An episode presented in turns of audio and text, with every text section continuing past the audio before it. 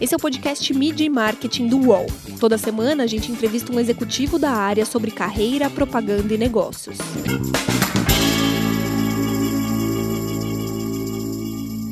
Como é a nova forma de fazer publicidade que busca conversar abertamente com o consumidor? Como é a briga publicitária entre o Burger King e o McDonald's? Meu nome é Renato Pesotti e para falar sobre estes e outros assuntos, essa semana a gente recebe o Fernando Machado, que é diretor global de marketing do Burger King. Tudo bem, Fernando? Prazer falar contigo. Tudo bom? Como é que você está? Um prazer estar aqui com vocês hoje. É, feliz de estar podendo bater esse papo junto. O marketing do Burger King ele investe muito na proximidade com o consumidor, né? São muitas as campanhas criadas a partir do que as pessoas falam nas redes sociais. Essa é uma nova forma de olhar a propaganda, né? Sim, eu acho que, eu acho que a, as marcas têm que estar antenadas né, com o que está acontecendo lá fora.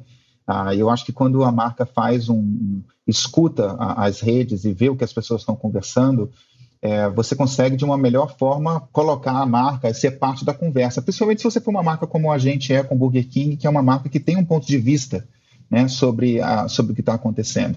Tem um tom de voz né? É um tom de voz bacana, super bem engajado.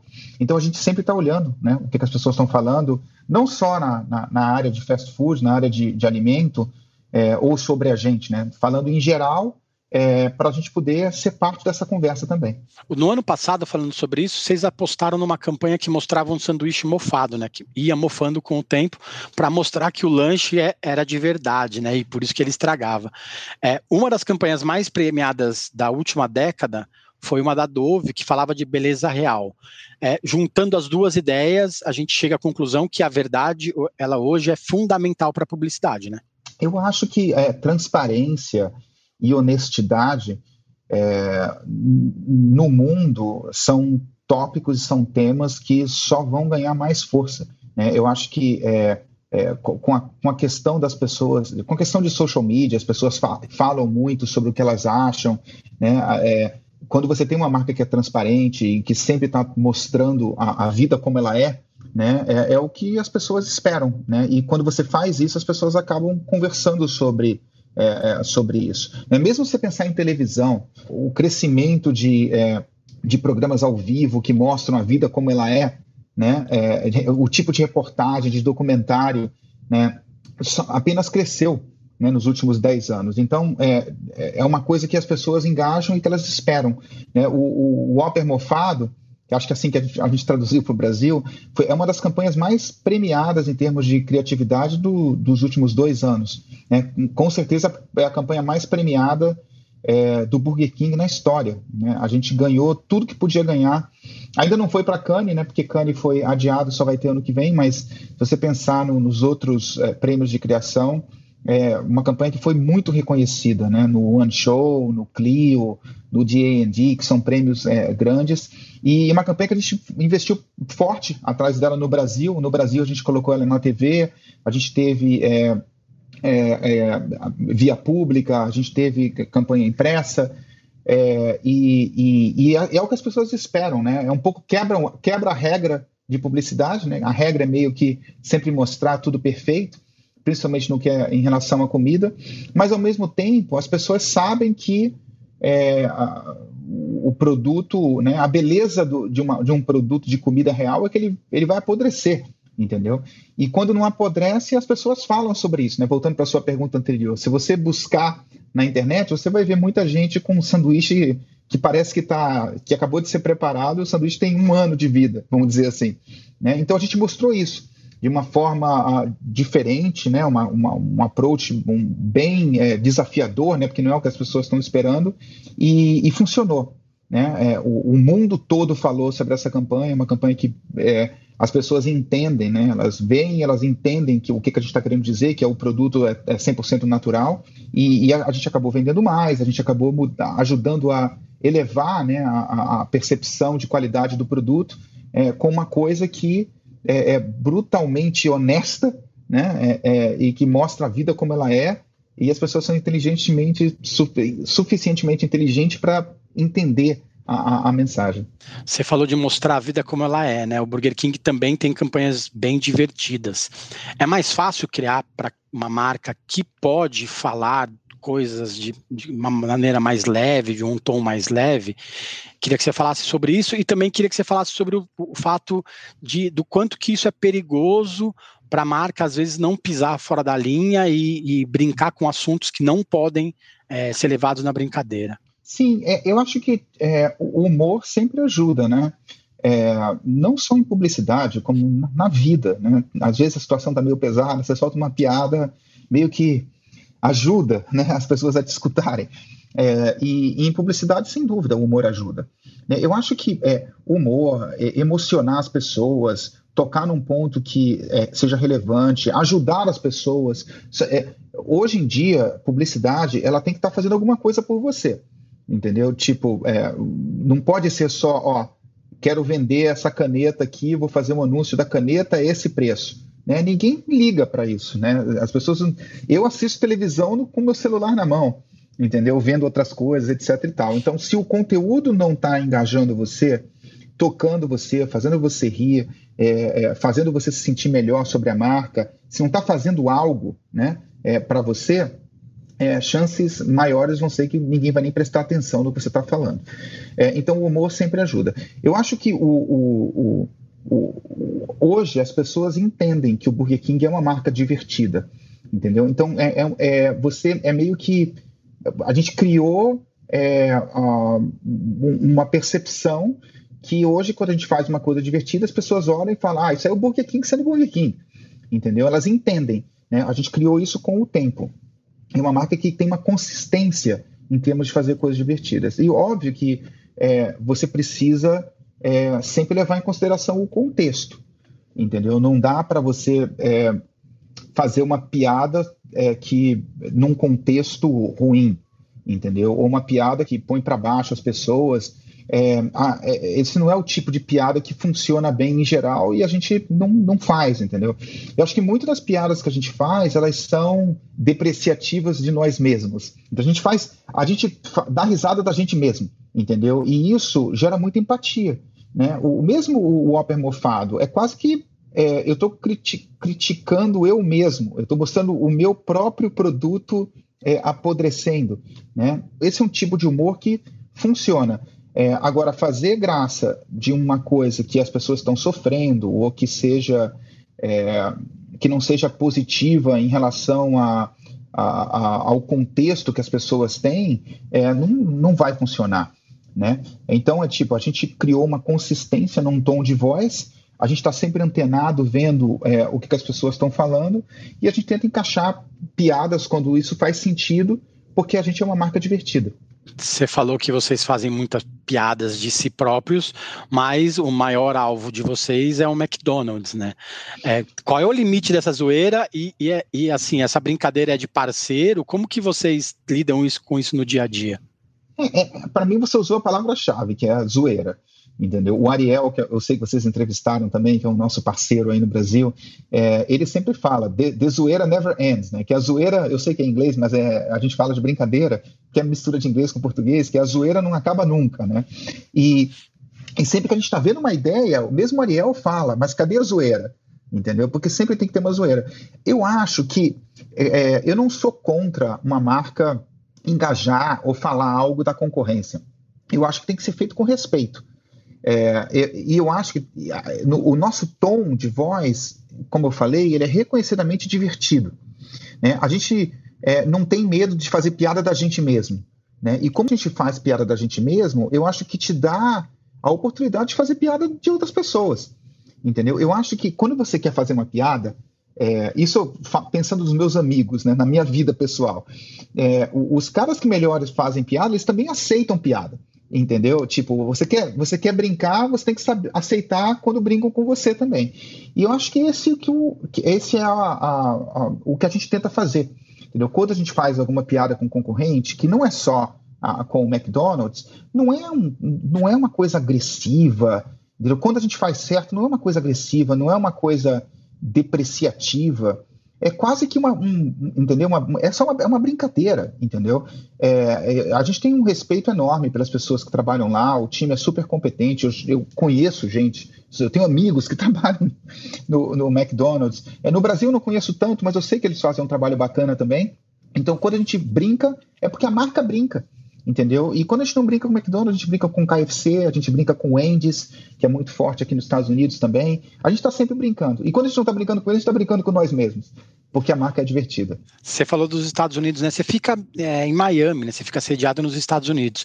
E Sim. você falou de um fato da publicidade que nos Estados Unidos é muito recorrente, que é a provocação ao concorrente, né? E aqui no Brasil é, não se faz, não se aceita. O ano passado, o, o o Itaú brincou com a XP, foi uma super polêmica no mercado. É, tem outras campanhas que uma, uma marca provoca outra e acaba se gerando uma grande polêmica. É, além dessa, qual que é a grande diferença de trabalhar na publicidade nos Estados Unidos e de trabalhar publicidade no Brasil? Eu acho é, que uma das maiores diferenças, talvez, seja que, é, que aqui nos Estados Unidos, é, TV é, é, um componente importante, mas não é, talvez seja menos importante do, do que a, é, ainda é no Brasil. Entendeu? Aqui nos Estados Unidos, o, o, grande investimento que a gente tem é por trás dos canais digitais, social media, é, ou, ou, até mesmo de é, mídia orgânica, né? que é você fazer é, public relations, um PR, é, para que, pra que a, os, os veículos de, de comunicação acabam falando sobre o que você está fazendo sem que você necessariamente precisa investir tanto é, por trás. E sim, tem TV também, é, mas é um, talvez seja um componente menor é, do que é no Brasil. A questão de, é, de, de, falar sobre a concorrência, que não é uma coisa tão comum no Brasil, porque eu acho que a, a, a legislação, que é o CONAR, basicamente, não, não, prefere que as marcas não entrem nessa, nessa seara, é difícil de comentar, né? Tipo, é, tem países que as marcas não fazem isso porque os consumidores não gostam. Eu acho o brasileiro um povo feliz, divertido, otimista. Eu lembro crescendo ver propaganda da Brahma contra a Antártica, da Skin Cariol, ver propaganda da Pepsi com a Coca. lembro até hoje do macaco, daquela propaganda. Isso deve ter mais de 20, 30 anos, nem sei quando que foi. É, que, que, o macaco tomava Pepsi, depois tomava Coca, depois tomava Pepsi de novo. Ficava todo mundo assistindo a TV para ver o que, que as marcas iam fazer. E era uma coisa bacana e divertida. É, talvez talvez seja uma coisa que pudesse até ser mudada no futuro é, no Brasil, porque eu não sei se a, as marcas perdem tanto. Desde que você não esteja falando um, um, uma coisa sobre o produto contra a concorrente que não seja verdade, ou esteja exagerando é, sobre é, a, os seus benefícios, eu não vejo tanto problema em, em, em ter uma propaganda comparativa. Legal, Fernando. Vamos para o break, daqui a pouco a gente volta. Sabia que não importa qual o seu negócio, você pode anunciar no UOL? O Cláudio, por exemplo, conquistou clientes em sua barbearia anunciando para 134 milhões de pessoas. E depois de anunciar nos principais sites do Brasil, os cursos da Sofia ganharam novos alunos. Já a Ana investiu a partir de 10 reais e a sua loja online passou a vender muito mais. Quer divulgar o seu negócio de um jeito fácil? Então já sabe, faça como eles. Anuncie no All Ads, sua marca no All. Voltamos com o Fernando Machado, que é diretor global de marketing do Restaurant Brands International. É uma marca que a gente não conhece no Brasil, mas eles são os donos do Burger King e do Popeyes. É, falando de Burger King e de Popeyes, a gente está numa era de crescimento dos super apps que é, é exponencial, né? É, o delivery hoje é muito importante, como você citou numa das, da, das propagandas recentes do Burger King. É, como que é se destacar entre os concorrentes? Ter bons preços é mais relevante ou é tão relevante quanto ter um, um conteúdo, uma qualidade boa? Ah, a gente tem visto o delivery crescer muito né, em todos os países, principalmente por causa da pandemia. Né? Tem vários países, é, a gente teve o, o, restaurante fechado né, para consumo interno e delivery, o drive-thru, é, e, e, até o, não sei como você chama, quando você vai, paga e pega o produto, né, que aqui é o take-out, é, cresceu muito ah, por causa disso. E mesmo quando a gente voltar a uma situação um pouco mais normal, eu imagino que isso vai continuar crescendo porque as pessoas se acostumaram com a, a com a comodidade. Quando eu penso o, o, no, quais são os fatores que fazem uma marca de fast food crescer, a categoria como um todo gira muito em torno de qualidade da comida né, e, e sabor, é, conveniência, né? É muito conveniente, né? Uma das principais razões pela quais as pessoas comem num restaurante de comida rápida e preço, né? Porque tende, tende a ser mais acessível do que se você for comer num, é, num, num, num, restaurante que provavelmente vai ser mais caro. É, num restaurante que você tenha, tenha garçom, né, sente na mesa, etc. e tal. E, e então você precisa ser competitivo nessas três coisas, entendeu? Eu acho que ter um para você crescer em delivery, você vai ter que ter um preço competitivo, você vai ter que entregar rápido, você vai ter que estar tá, uh, disponível talvez tarde da noite, o que é quando muita gente pede, né, que é tudo relativo à conveniência. Mas eu acho que você vai pedir daquele restaurante se a comida for boa, entendeu? Se chegar quente, né? Se a ordem estiver certa quando você pede, às vezes vem, vem, a ordem errada, todo mundo fica chateado pra caramba, né? E, e, e, se o preço for um preço acessível, né? É, senão você vai acabar comendo em algum outro restaurante. Então, você tem que cuidar dessas variáveis, né? Para crescer, ou em delivery, ou é, ah, no, no, no, na, na, venda no restaurante ou no drive-thru, porque elas são variáveis meio que básicas da, da categoria. Então, a gente está sempre olhando para todas elas se a gente juntar essas variáveis, a gente tem um tripé de tecnologia de dados e de, de criatividade que Sim. hoje é, é, o formato matador, né? Como Sim. que o Burger King tem tratado a, a questão de, de ligar os dados à criatividade e entregar isso para o cliente? Sim, então, o, é, acho que é um super bom ponto. O, o, a, a gente usa tecnologia geralmente em, de duas formas, né? A gente usa para ter uma conexão mais forte com o consumidor, né, principalmente pelos canais de, de, de mídia social, é, e a gente usa para é, entregar um melhor serviço é, para o consumidor. Então, por exemplo, é, no Brasil e aqui nos Estados Unidos, a gente investiu muito, só como um exemplo disso, por trás do nosso app. Tem um programa de fidelidade que a gente tem no Brasil, que a gente tem aqui nos Estados Unidos. É, tem é, delivery, que você pode pedir pelo nosso app né? E, e, e, acaba sendo provavelmente mais barato que você pedir num, num, num, num super app. Não vou comentar a, o nome das marcas, as pessoas sabem. É, e é, a, a, gente pode, a gente sabe quem você é, né? a gente tem o seu histórico de compra, então eu consigo é, te dar um cupom é, de desconto que vai ser relevante para você, entendeu? Se eu não tenho isso, eu estou mandando. É, nos Estados Unidos, a gente mandava no jornal de domingo uma folha gigante com cupom de desconto para geral, para todo mundo, entendeu? Não é, é você você que não come peixe ia ganhar um, um cupom para de desconto num sanduíche de peixe, entendeu? Não precisa, hoje com os dados que eu tenho eu consigo fazer uma coisa que seja relevante para você.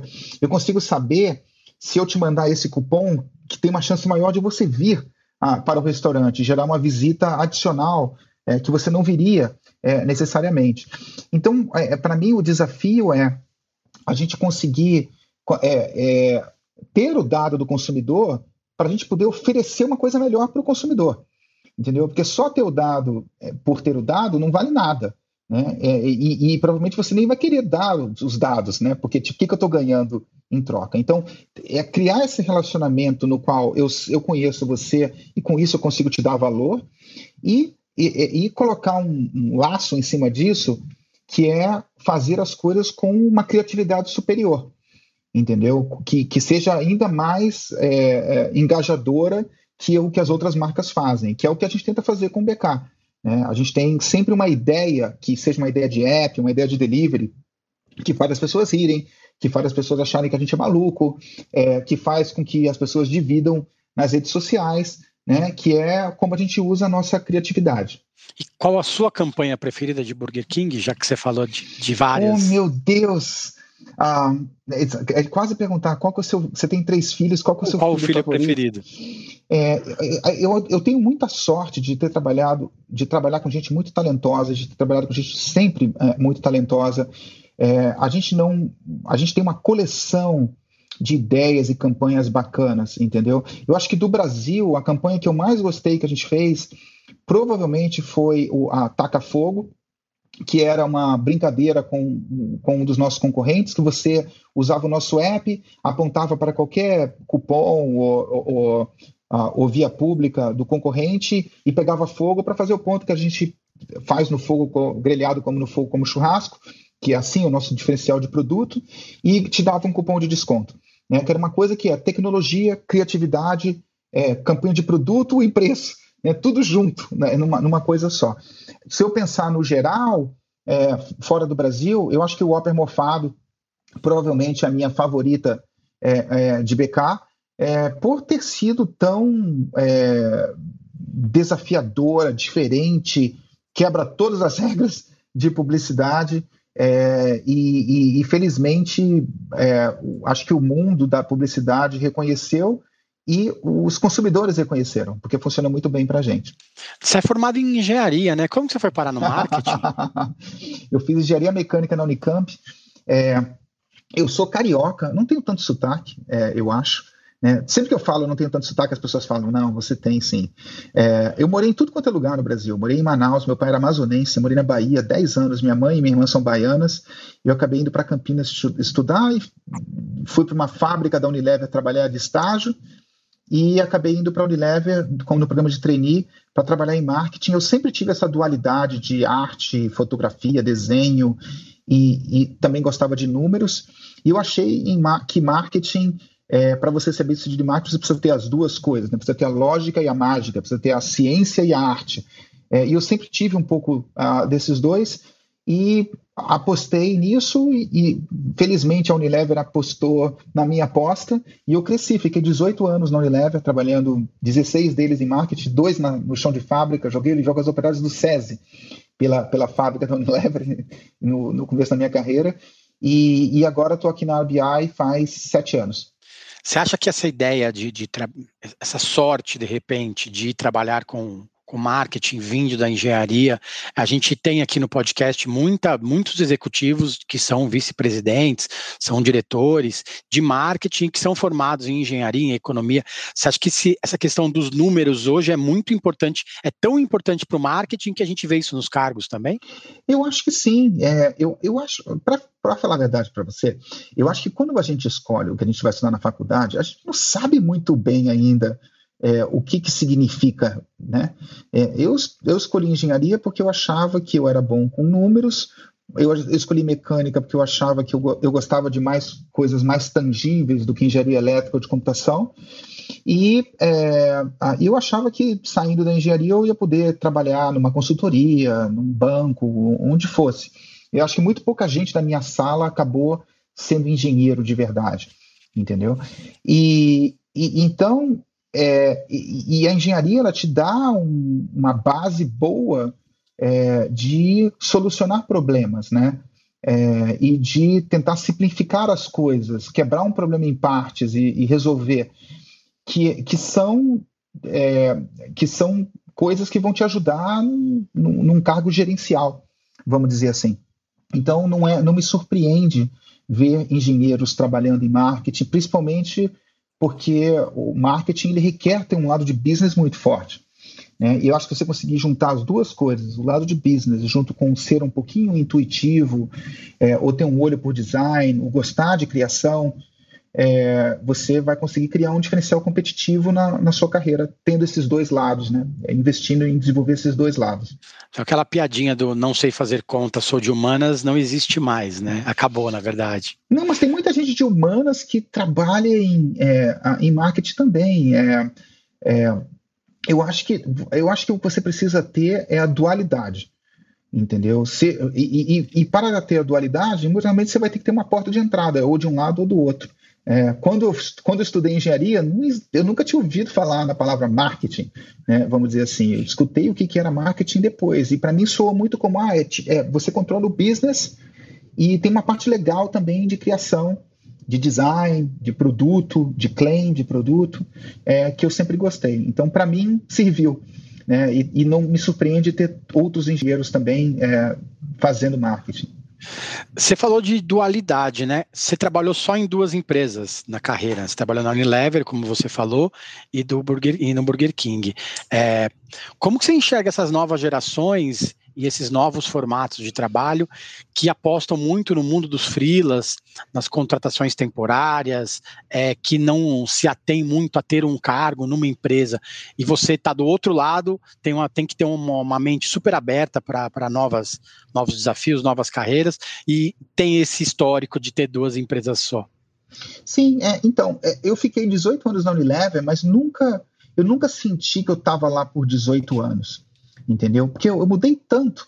Né? Eu comecei como estagiário na fábrica e fui trabalhar em produtos de limpeza da casa, fui trabalhar em amaciante, depois produtos de limpeza da casa, é, marca diferente, categoria diferente. Aí depois fui para o México trabalhar com produto de. É, Uh, de, de, beleza. Uh, aí depois fui para Nova York. Um cargo era América Latina, o outro era global, o outro era só Estados Unidos. Então sempre fiquei mudando, mudava as pessoas, mudava as marcas, mudava a categoria e eu sentia que eu estava sempre aprendendo. E para mim esse sempre foi o, o driver né, principal, né? Sempre foi o, é, o que norteava para mim era quanto que eu estou aprendendo. É, e, e, enquanto eu acho que você está aprendendo, vale a pena, né? É, você seguir. E aí cresci, cresci, cresci. Chegou uma hora que eu quis testar uma coisa diferente. É, aí eu liguei no Burger King. Na época era só Burger King, não tinha Tim Hortons e Popeyes, que foram as duas marcas que a gente comprou depois. E, e acabei vindo, vindo para cá. Como eu vejo é, é, outras formas de trabalho, eu, eu acho que, pelo menos da minha experiência, vale a pena você é, trabalhar numa marca ou, ou numa empresa por um tempo, entendeu? É, muito do, do bom trabalho que a gente faz demora tipo um, dois anos até você pegar o jeito da coisa, entendeu? Mesmo para você entender a marca que você está trabalhando, demora um tempo. Geralmente, quando a gente está trabalhando com uma pessoa nova ou com uma agência nova, a maioria das primeiras ideias não são tão boas entendeu? É, é, com o tempo que você vai pegando o, o jeito da coisa. É, é, imagina um esporte que você nunca jogou, entendeu? Eu acho que no primeiro ano que você vai dedicar a, aprender aquele esporte, você vai penar um pouquinho, entendeu? No segundo vai ser melhor. Então, eu, eu, eu vejo com bons olhos novas formas de, de trabalho, é, trabalhar virtualmente, ah, ou trabalhar como freela, né? Eu, tu, acho que tu, tu, eu acho que são boas oportunidades que as pessoas têm, porque as pessoas precisam talvez de um, de um tipo de é, um tipo de relacionamento com a empresa diferente, mas eu acho que vale a pena insistir um pouquinho por mais tempo na marca ou na empresa, mesmo que você seja freela, entendeu? Porque eu acho que as melhores ideias elas ainda estão por vir é, a, e, demora um tempinho até você encaixar. Obrigado, Fernando, pelo tempo. É, eu acho que fica essa, essa dica de ter novas ideias, batalhar por novas ideias o tempo todo, né? Isso é muito interessante para a gente que trabalha com criatividade, né? Sim, sempre. E, e tipo, e escolher um escolher uma coisa para você trabalhar que você realmente goste, sabe? É, porque não é fácil. As pessoas olham de fora, acham que é fácil, que a gente faz todas as ideias malucas que a gente faz, que todo mundo aprova e bate palma. É sempre uma, uma briga né, para você conseguir fazer é, o que você acha que precisa fazer é, e, e, e dá trabalho. Então, você pegar, escolher uma coisa que te dê prazer em fazer, é, vai, vai te ajudar nos momentos difíceis, porque certamente eles vão existir e, e, e você vai precisar trabalhar duro, mas se você está fazendo alguma coisa que você gosta, não vai, não vai sofrer né, no processo. E acho que é, é isso que a gente tenta fazer, e é muito bacana ver é, o resultado disso, né, o resultado que o Brasil tem com o Burger King, que a gente tem globalmente. É, é, é sempre um prazer estar falando com, com, o time do Brasil e vendo as ideias que eles têm e, e quão é, quão, quanto eles amam essa marca. Para vocês que acompanham o nosso podcast, a partir de agora, as entrevistas também são exibidas em vídeo, na íntegra, no YouTube do UOL. Corre lá. Valeu, gente. Semana que vem tem mais. Os podcasts do UOL estão disponíveis em todas as plataformas. Você pode ver uma lista com esses programas em wall.com.br/podcasts. Midi Marketing tem reportagem e entrevista de Renato Pesotti, edição de áudio de João Pedro Pinheiro, produção de Laura Capanema e coordenação de Juliana Carpanês.